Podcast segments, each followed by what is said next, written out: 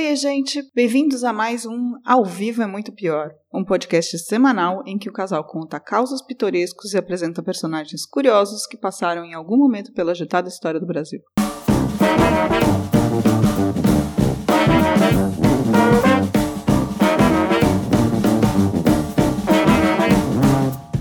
Olá, eu sou o Danilo Corsi. E eu sou a Camila Kintzel. E hoje, mesmo eu estando com uma gripe danada, encerramos a primeira temporada do podcast Ao Vivo é Muito Pior. Foram 39 episódios, contando com este, desde abril. Tem sido uma experiência bem interessante descobrir mais das histórias meio que escondidas do Brasil. O que você acha, Camila? Ah, eu tenho me divertido muito no processo. Eu não tô gripada, minha voz tá linda e maravilhosa hoje. Cristalina. Cristalina.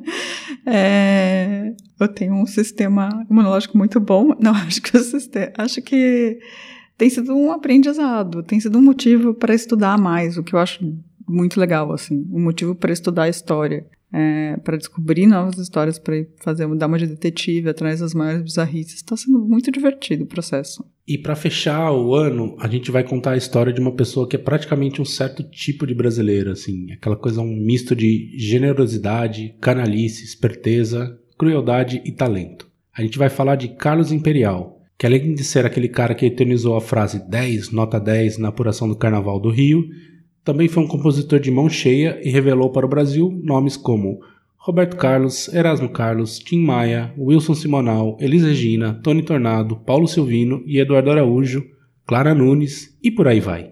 Um cara que moldou a MPB, apesar de sua vida muito conturbada. Mas antes, Camila, o que o Drink mandou para nossa saideira? Eu não entendi porque Paulo Silvino tava no meio. Ele, porque ele é ator, né? Não. Ele era cantor? Sim. Ah, isso eu não sabia. Bem, hoje, então, voltando aqui, o que o Drinco nos mandou hoje. Hoje nós vamos brindar com uma bela cerveja artesanal brasileira. É a Tupiniquim Mandala Imperial Stout, feita em Porto Alegre, que tem 12% de teor alcoólico. É uma cerveja negra encorpada, com aroma de café e chocolate amargo. Perfeita para beber apreciando de verdade. Uma belezinha dessa sai por menos de 29 canalinhas no drink.com.br. Você joga lá para aproveitar. Bora brindar? Tchim, tchim. Tchau, tchau.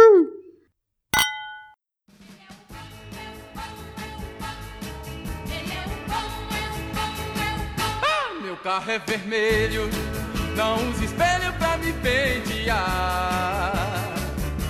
Botinha sem meia e só na areia eu sei trabalhar.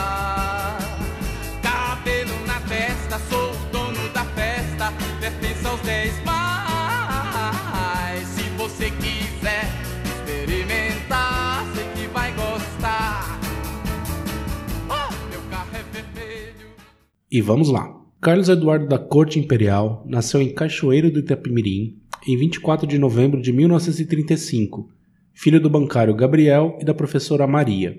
Seu sobrenome solene vem do bisavô, Francisco Maria da Costa, que recebeu de Dom Pedro II o título de Moço da Corte Imperial, por ter hospedado o imperador.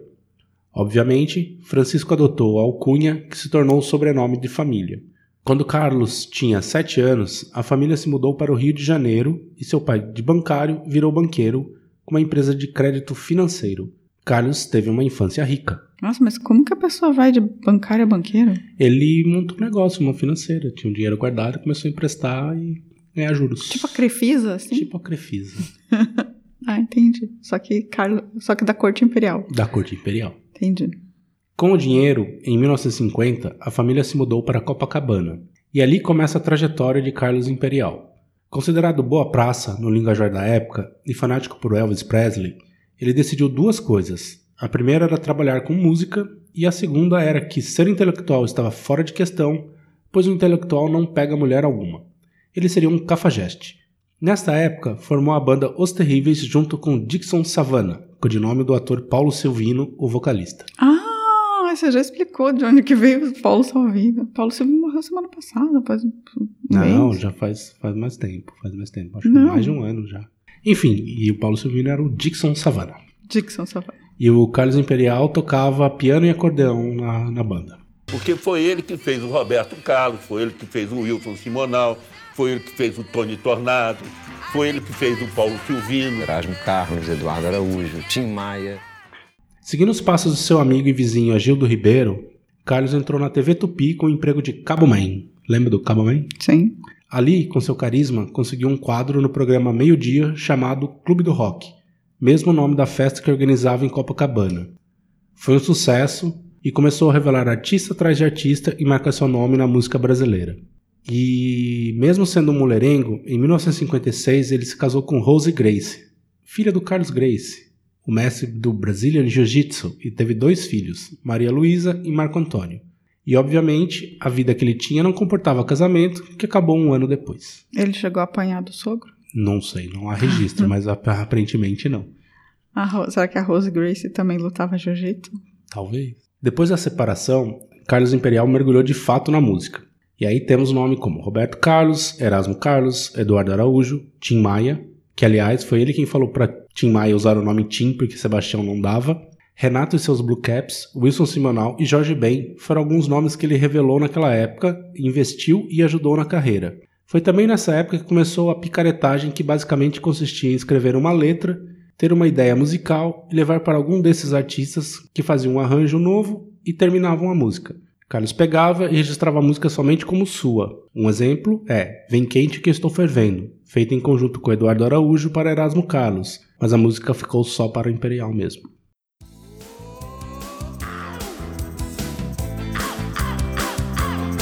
Se você quer brigar e acha que com isso estou sofrendo,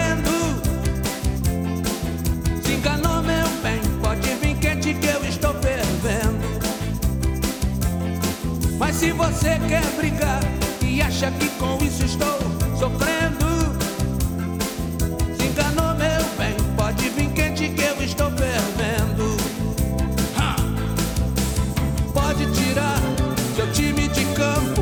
O meu coração é do tamanho de um trem. Iguais a você, eu apanhei mais de cem. Pode vir quente que eu estou fervendo. Se você quer brigar e acha que com isso estou sofrendo, Pode vir quente que eu estou fervendo. Pode vir quente que eu estou fervendo.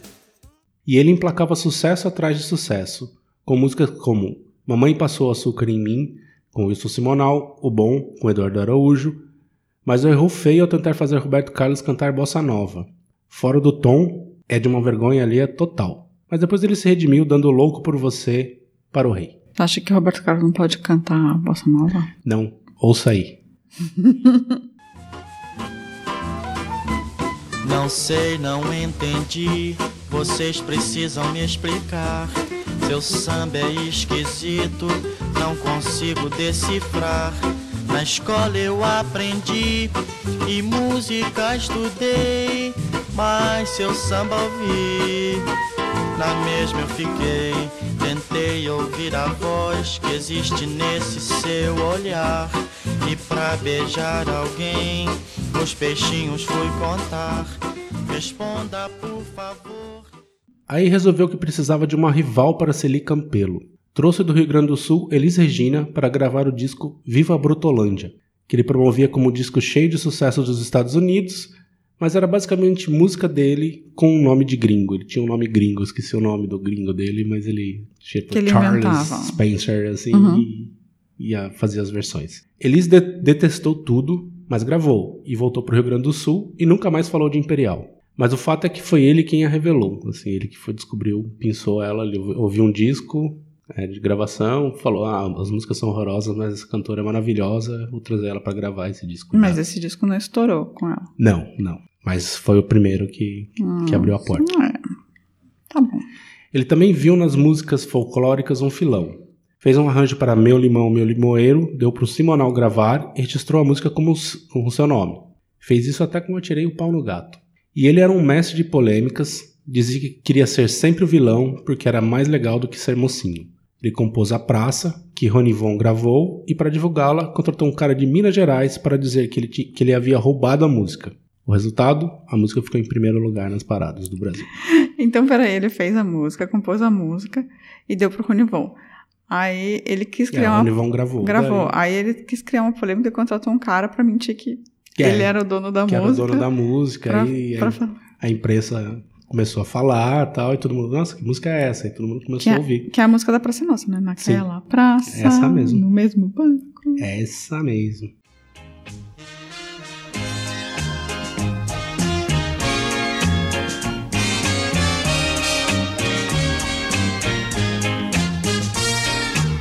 Hoje eu acordei com saudades de você. Beijei aquela foto que você me ofertou.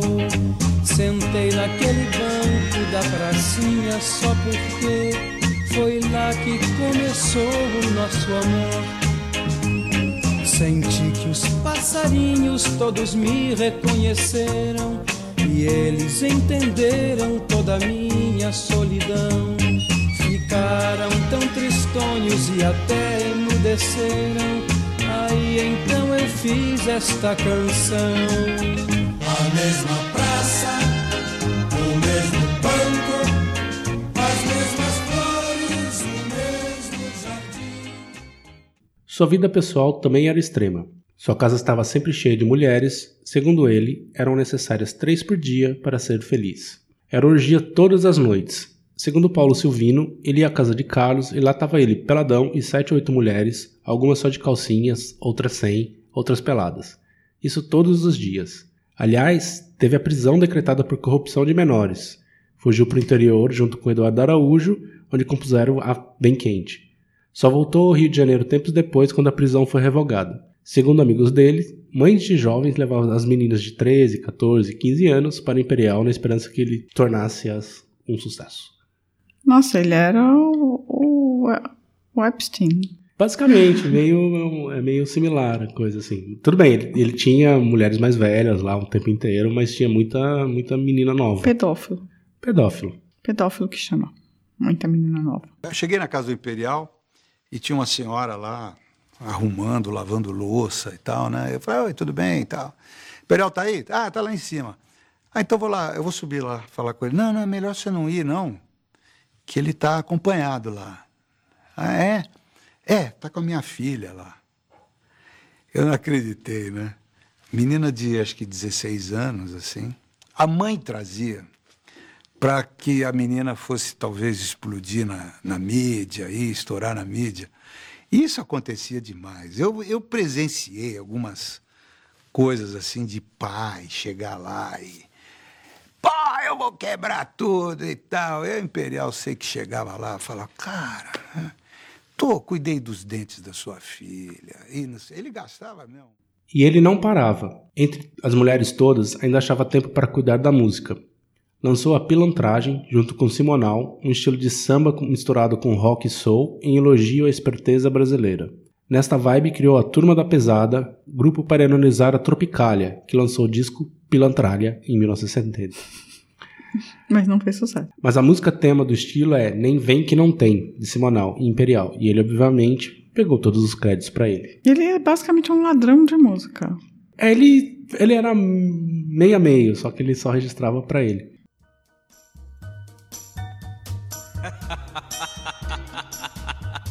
Vamos voltar a pilantrar. Deixa comigo, uma musiquinha pra machucar os corações. Nem vem que não tem, nem vem de garfo que hoje é dia de sopa. Esquenta o ferro, passa minha roupa. Eu nesse embalo vou botar pra quebrar. Sacundim, sacundá, sacundim, gundim, gundá. Nem vem que não tem. Nem vem de escada que o incêndio é no porão. Tira o tamanho, tem sinteco no chão. Eu nesse embalo vou botar pra quebrar. Sacundim, sacundá, sacundim, gundim, gundá. Nem vem numa casa de caboclo. Nesta época, engatou um namoro com Célia, da dupla de gêmeas Célia e Selma, e aproveitou para faturar com a ditadura.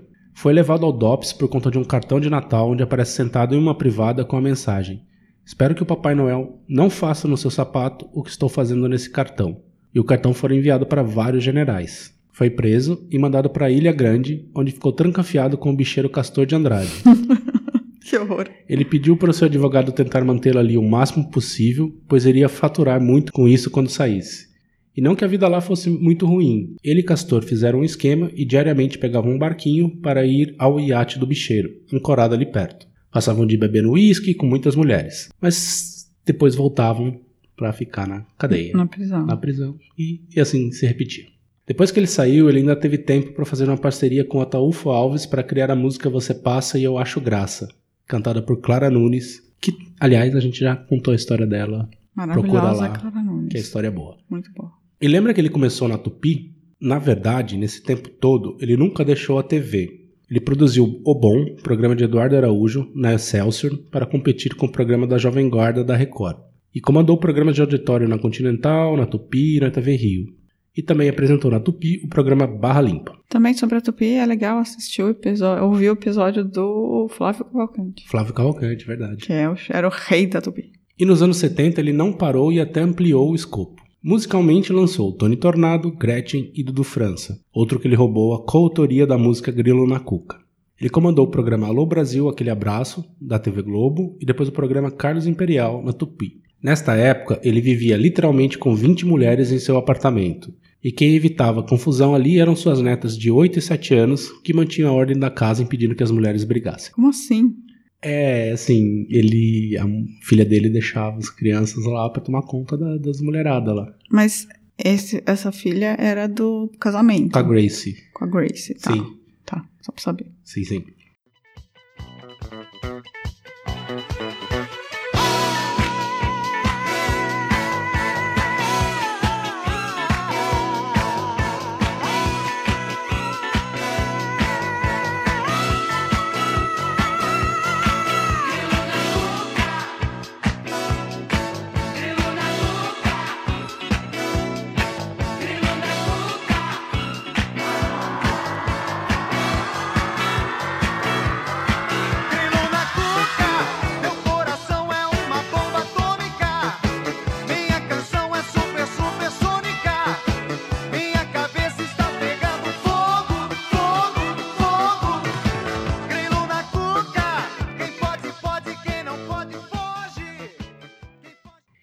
E ele começou a ter um- também uma coluna na revista Amiga.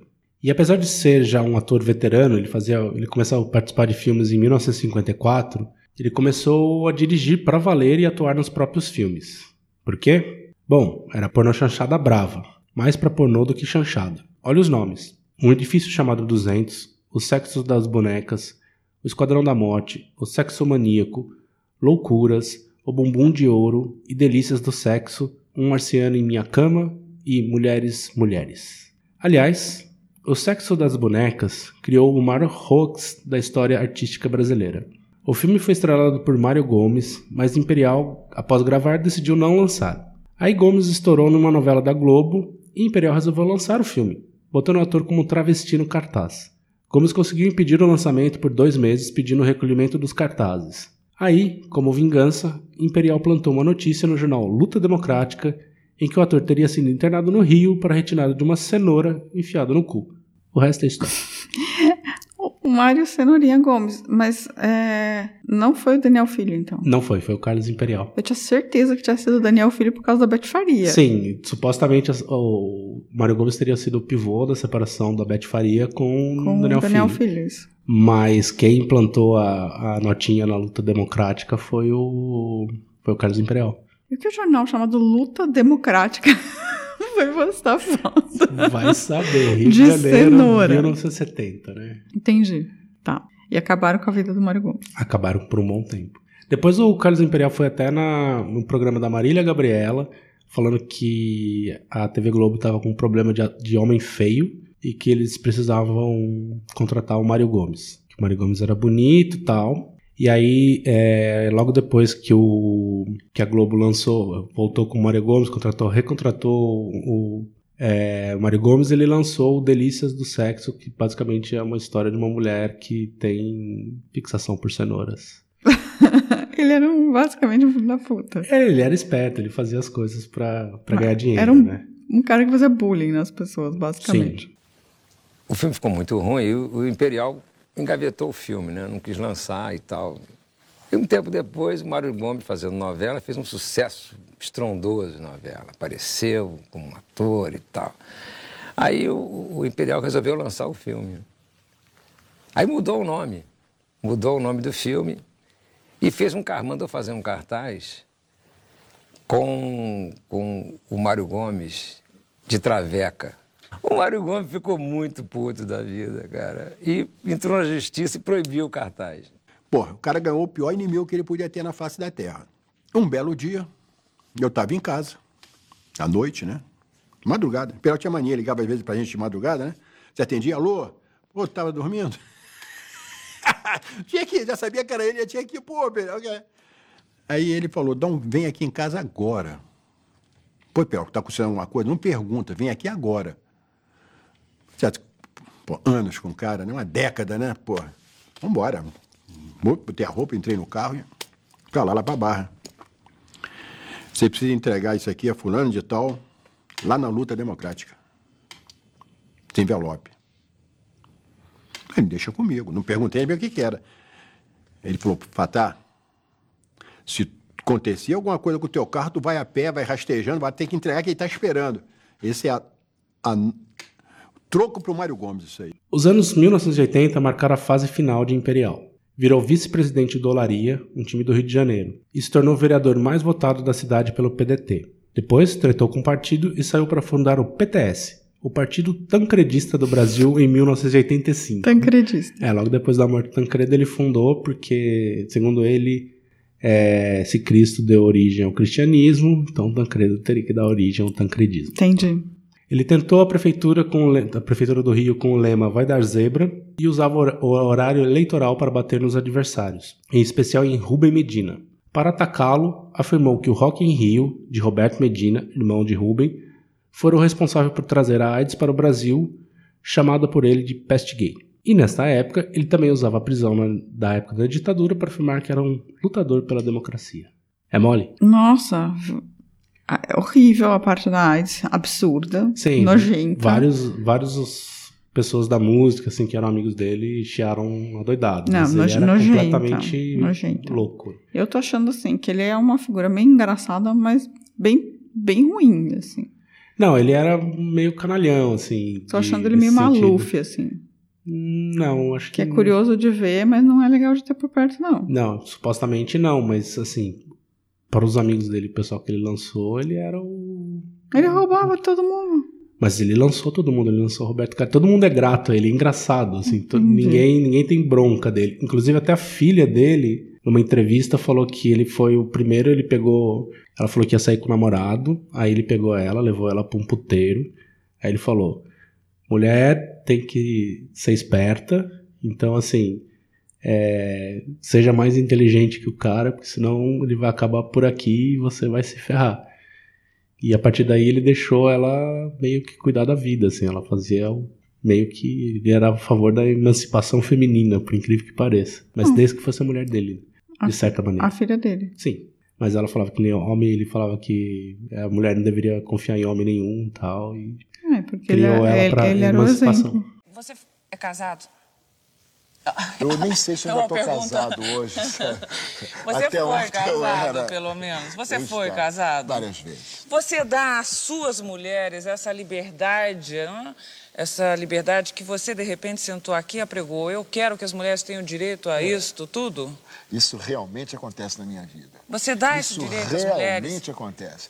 E normalmente as moças com quem eu, eu me relaciono são moças do meio artístico. Certo. São modelos, manequins, atrizes. São mulheres eu muito expostas, você sou, diria. Eu sou assim um excelente companheiro, porque além de orientar, além de ser um professor quase para ela, eu sou aquilo que a mulher gostaria de ter no homem. O homem, o homem maravilhoso, o homem, é, diria, o homem prestativo da mulher, o homem que vai buscar a mulher, que leva a mulher, que presenteia. Em 1984, ele assumiu a apuração do Carnaval do Rio e criou o bordão 10, nota 10, lembrado até hoje. Em 86, voltou ao PDT para tentar se eleger deputado. Perdeu e se aposentou da política.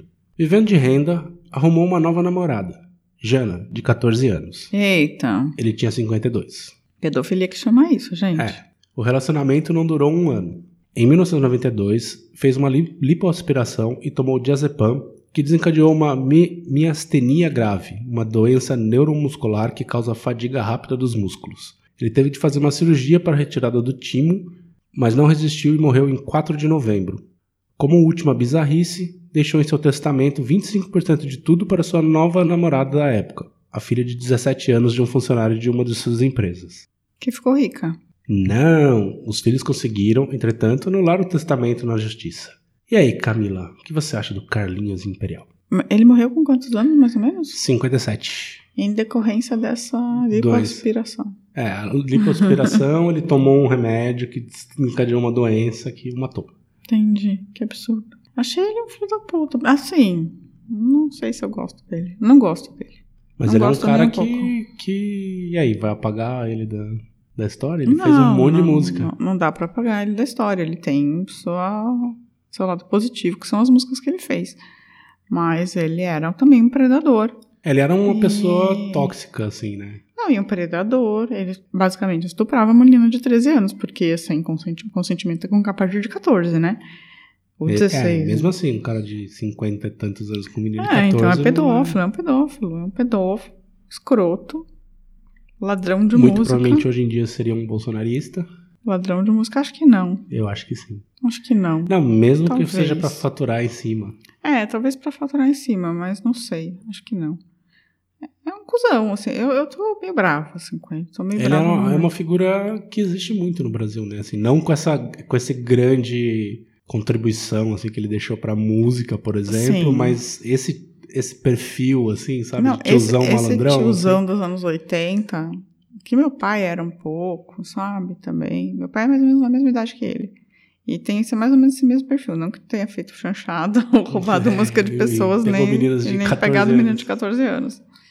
Mas tinha um pouco disso, assim, que é uma mistura de malandragem com malícia, sabe? Nas piadas, no jeito Sim, de é agir. o tiozão do pavê, né? É, o tiozão do pavê, mas um pouco melhor, assim, porque o tiozão do pavê, em geral, ele é meio tosco, né? Ele conta umas piadas ruins, assim, tem, tem uns tiozão melhorzão, assim, mas... Sim, e a figura do, do Carlos Imperial, assim, era. Ele tinha o cabelo meio encebado, comprido, barrigudo, camisa sempre aberta, Sim. assim, sabe? É, esse tiozão... Eu acho essa- esses personagens, eu acho curiosos, assim, eu acho eles divertidos até. Mas ele é um filho da puta. Assim, produto de sua época, em grande parte também. Sim. É, mas filho da puta. E assim, se fosse nos Estados Unidos, ele poderia ser o novo Epstein. Só que não, porque ele morreu antes. Né? É, ele morreu antes de chegar tudo isso, assim, mas sim, todo mundo teria essa consciência de que ele É, era um uma- abusador, né? É, uma rede de, de entrega de meninas pra, pra ele, pra serem descobertas, entre aspas. Abusador. Predador. Aliás, assim, se puxar a capivara dos, dessa época da, da, da música, vai muita gente, inclusive Ah, até um cantor baiano que você gosta muito. Vai, vai muita gente, vai muita gente, sim. Porque começaram um relacionamento com umas crianças, né? Né, não? Estilo Marcelo Camelo, né? Também. Também é outro.